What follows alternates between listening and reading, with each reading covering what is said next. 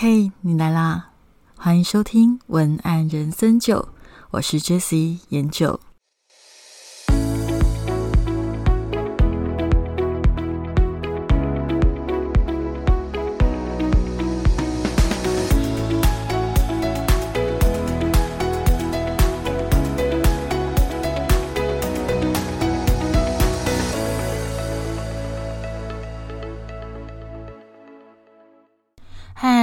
是研究，今天来聊聊关于出书吧。写书、出书算是人生经验的解锁之一。几年前，我曾经为几本书做采访、撰稿、编辑的工作，所以今天这一集文案人生九就想要来聊聊写书的一些常见的疑惑，包括出一本书到底要花多少的时间、多少的钱。要怎么卖？怎么宣传？今天这一集就帮你解答吧。不晓得你有没有怀抱过出书梦呢？对我来说啊，写书的经验学到的其实不只是写书，而是去了解整个出版的流程，以及上架通路、签约、办讲座等等的过程。所以一开始最大的挑战对我而言，应该是。遇到了撰写人生首次那个字数啊非常高的案子，因为一本书它通常的字数会来到六七万，但是其实六七万的字是编辑过后的结果，那也等于说它一定是超过这样的数字，因为编辑就是一个删减然后去无存菁的过程，所以字数一定是会来到更多的。而当时为什么我会开始接触自费出版的编辑工作？其实是因为那个时候自费出版是非常的兴盛，那把一本书当成自己的名片来发的人比比皆是。那反正那个时候啊，我因为通常会需要自费出版的人，通常他的领域都是比较多是财商。房地产或税务等等的领域，所以等于说我要帮忙做编辑出版的工作，我就要去认识理解这一方面的资讯。所以这对我而言是继先前的医疗资讯之后，我觉得最硬的知识型产业的编辑工作。我先来到主题。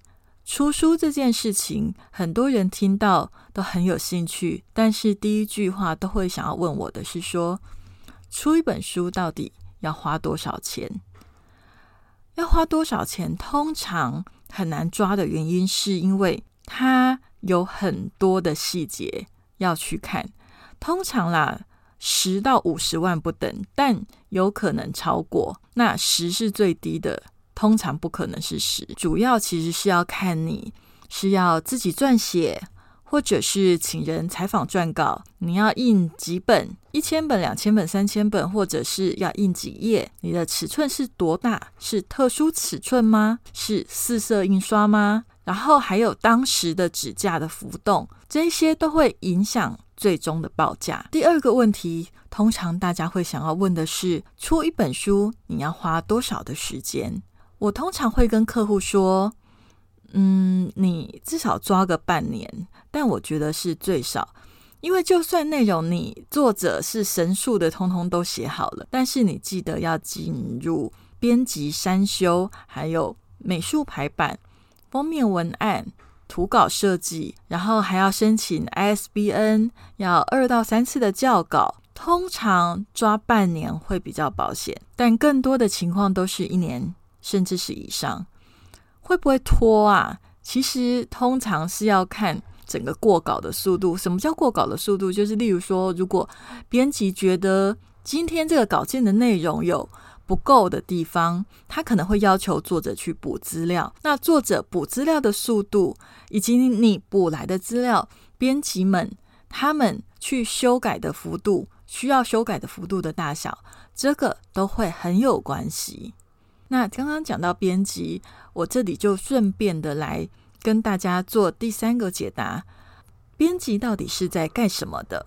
这个问题非常的好，因为大家都听过编辑，但是我发现呐，每次遇到客户，客户的整个概念里最模糊的，其实也是编辑这个工作。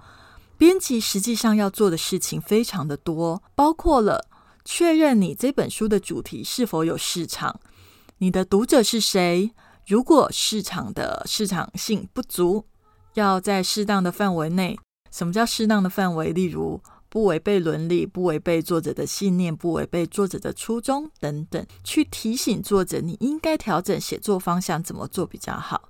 那等作者完稿以后，还要去做重新的架构调整、润饰，来让读者更容易的阅读。这个都会是编辑的工作。另外还有书籍的命名、书籍的设计、行销文案、敲定新书的讲座。宣传、上架通路等等，其实这些都有可能是编辑要涉猎的工作。什么人会适合做自费出版呢？在我的经验里面，自费出版的优点其实就是不用跟出版社分润。那缺点当然就是自己要负担前期所有的成本，就刚刚我讲的那一些费用。那所以什么样的人会适合自费出版？通常就是你本身有一定的资金，加上本身就有鱼池的人。所谓鱼池，什么意思？鱼池也就是说，你早就已经培养了一群支持自己的人。那些支持者啊，他们是因为你而买的，而且数量够大的话，就会很适合自费出版。为什么说数量够大会很适合自费出版？因为第一个。当然，就是你就比较确定你可以销售的数量有多少，就知道能不能回本。那第二是因为通常，嗯，你的书在新书上架上，例如说通路、博客来或者是读册之类的时候，就会发动邀请自己的支持者在同一个时间内去购书下定。购书下定的时候，虽然你的费用需要让博客来。通路他们去抽成，但是你就容易上排行榜。那上排行榜就会有一个你想要的成绩，那就会让后续又更好卖，那也是一个很好的记录。所以通常必须要有一定的支持者才会比较适合做自费出版，还有这个原因。或者你出的书是类似课程书、教科书，因为你要开课，你可能有独门的课程要搭配一本书一起贩售。那如果你评估了这堂课的学员人数够多，或者前瞻性够，或者是这本书写了之后内容不太会再改，所以它可能可以卖的时间很长，这个部分也是可以考虑自费出版的。那如果以上两点都没有，就是你也没有鱼池，你可能也没有资金，你也不是要做教科书。我建议你还是要跟出版社合作一起出版。一来，出版社它本身会锻炼你的市场性；二来，你如果把出版这件事情当成是打开知名度，而非主要收入来源的话，其实与出版社合作有可能可以带来更多的可能性。那如果我要自费出版，我能上通路卖吗？所谓的通路就是我们现在看到的各大的通路，成品啊。金石堂啊，博客来啊，读册啊，要怎么上通路卖呢？其实这个是没有问题的，因为一般自费出版社它都会帮你协助签订联合经销商，所以呃，只要经销费用就可以上架。那通常费用是一年会收一次，通路会跟你先拿一批书，如果卖得很好，就会追加。所以这个地方也会考量到，如果你是自费出版的话，你也要考虑到你的书印出来之后要放在哪里，因为通路它不会一次跟你拿全部，所以你有一些书要放在自己的家里或者是你的仓库，不要潮湿，也不会不要日晒，因为容易泛黄变质就不好卖，对吧？好，那讲到这里，如果你评估之后你觉得你自己是想要自费出版的话，那我会给你一些建议。应该可以说是心理建设啦。首先，在心理建设的部分呢，费用的部分是通常自费出版，我们会分二到三期的付款，所以会在最终送印前就会结清款项。这一点是正常的，因为你知道印书一次就印至少一千本好了。假设一千本，有一些少一点，可能几百本，可是都是这种数量，这样的成本花下去，如果尾款拿不到，出版社是会晕倒的。所以，通常出版社会要求送印前就结清所有的款项，当然也不一定是全部啦，各家还是有各家的做法。不过，这个状况是蛮常见的。另外，我想要提醒，就是你如果有你自己的编辑跟你合作的时候，首先你要看看你是要自己写，还是你想要口述，然后让编辑这边就是出人帮你撰稿。那如果你是想要自己写，然后交给出版社做编辑的话，速度通常会快一点，但也是不一定。为什么？因为如果你的内文跟呃实际销售的市场在结构性上面有很大的没合度的问题，那就会需要大改，那耗费的时间有可能也会多很多。那如果你是想要口述，再请人撰稿。其实这个是很多呃我遇到的作者选择的方式，这个算是一个最方便的方式。但如果是你是选择这样子口述加撰稿的方式，你会遇到你需要录音的部分，在这个地方你需要有一个心理准备是，请千万不要以为录音了之后，编辑的处理速度就会非常的火速。为什么没有办法很快呢？因为啊，通常录音。转成文字档是可以用软体转，没错。但是如果你自己有转过你自己的录音，你就会发现人的谈吐通常不如你自己想象的顺畅，会有一堆撞声词跟流畅度的瑕疵，还有一些结构性的问题都必须要被一一的修改调整。那一种复杂程度，大概就像手工业一样的，让人觉得费心又费力。再来，我想要提醒你的是。如果你要提供资料的话，我希望你不要太设限的，让资料越多越好。请不要担心自己的资料，包括图文、影音都是给的太多。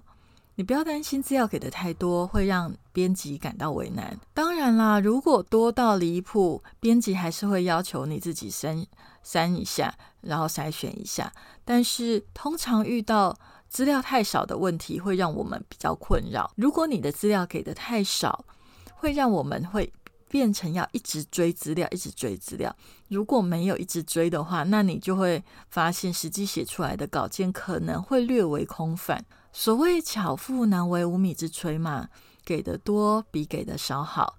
有素材才能编辑，素材太少，编辑手上资料不足以理解。你要说的事情的时候，那接下来就会变成需要不断的开会沟通。我要讲的是会要开到什么程度，就看职业道德跟自我要求，所以也有可能结果是一本就是比较空泛打空气的内容，那都是有可能。那最后我还要再提醒你的是，通常拍形象照这件事情都会是最后才跟你要照片，但是因为在最后跟你要照片，所以你就会忘记。呃，先前要先做准备，所以很多的作者可能都会遇到要拍形象照了才啊，我要减肥，我要干嘛干嘛，我要我要做造型，所以建议初期要减肥就可以开始减肥了啦。写书的初级请开始减肥，免得到时候来不及哦。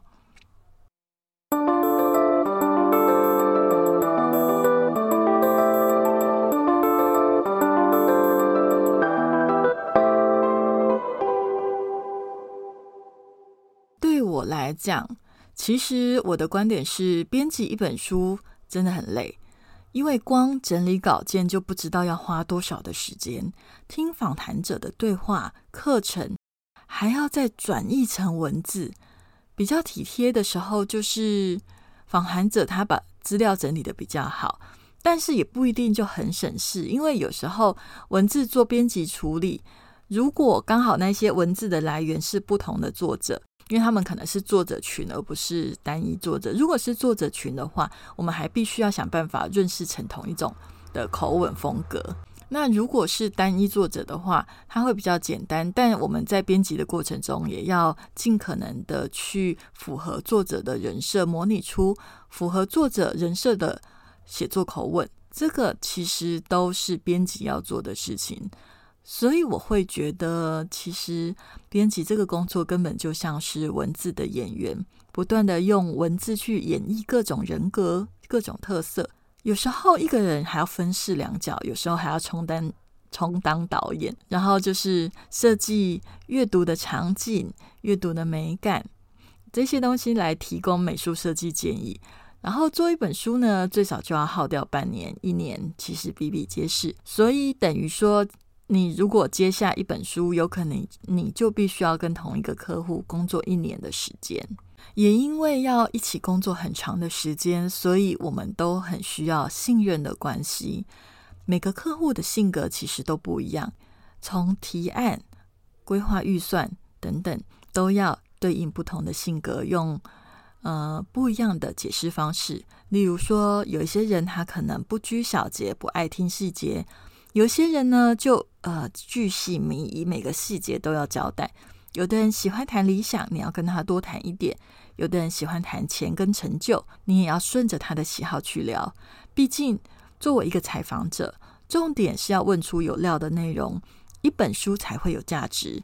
那我觉得自费出版有一个很大的好处，就是幸好自费出版，作者通常在配合度上都会很积极，毕竟是花自己的钱嘛，他们也会很清楚整个出版的目的。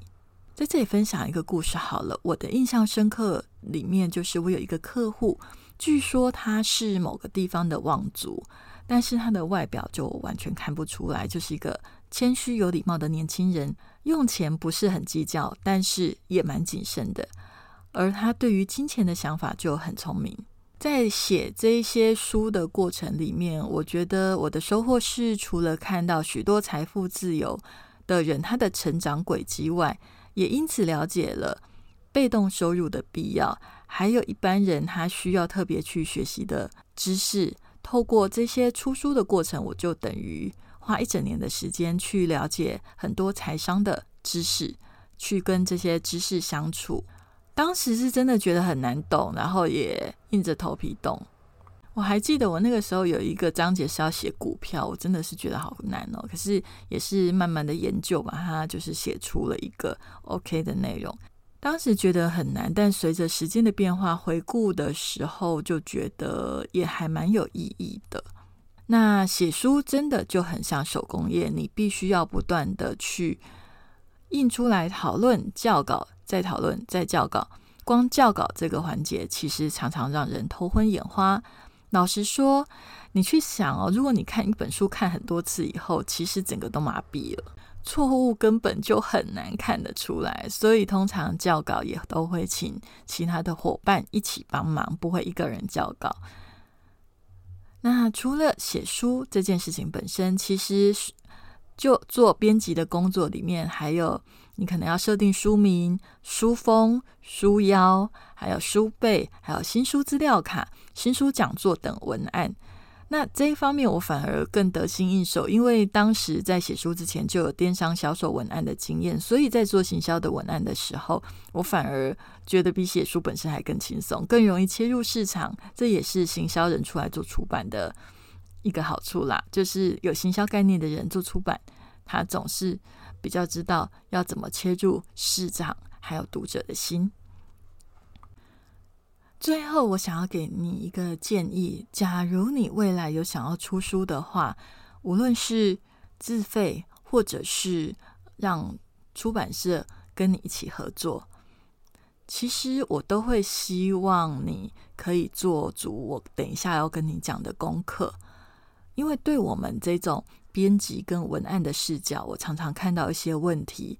我最怕遇到的状况，大概就是。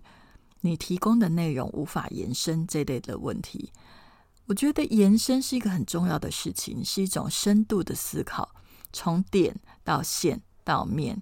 你可能一开始只是在讲房地产，但是你必须要更深的去延伸思考，你的需求者在哪里，他需要哪一种资源，你的自身经验可以怎么帮他们，还有哪些资源可以帮助到他们。这个就是点线面的延伸。假如你是写养生书的人，写下你珍贵的经验之外，你更要去理解你的读者他的生活圈里遇到了什么样的事情，什么样的心理状态会影响他的健康，他又该怎么去理解读者，该怎么用同理心去接住读者的心？该怎么提出改善方案，才能让你的读者真正的受到帮助？写书其实就是一种一再深入拓展的过程。如果这个过程里你可以做得到位一些，到时候编辑就能省下沟通的时间，而是花更多的时间让这本书写得更多，可能更好。有时候我在做文案或者是编辑的工作，我常常想到的是。如果大家的时间有限，大家想要花的时间大概就这么一年。那如果我们可以花更少的时间在彼此的认知默契上磨合，这样的话，我们就可以花更多的时间去让这本书做得更详细、更贴近市场的需要，让彼此也获得更大的利益、更大的成就感。所以，我刚刚讲的这个功课，如果你可以做得更仔细，都会帮助你后来，不管是自己写或者请编辑写的时候，他们都会给你更多的回馈，你也得到更多的收获。那如果你想要知道怎么做，你听到深度的写作觉得有兴趣，但觉得有些困难，那欢迎留意我近期将推出的深度写作初阶课程。会提供一些步骤来帮助你撰写时不至于词穷、灵感枯竭哦。好，那文案人生九就到这里。如果你喜欢今天的节目，请给我在 Apple Podcast 上面五颗星星的评价及留言。如果你想要找到我，你可以搜寻 J Slogan 点 T W J S L O G A N 点 T W 或打文案像你，都可以在无论 Facebook、IG 或网站上面找到我。那我们就下次见喽，拜拜。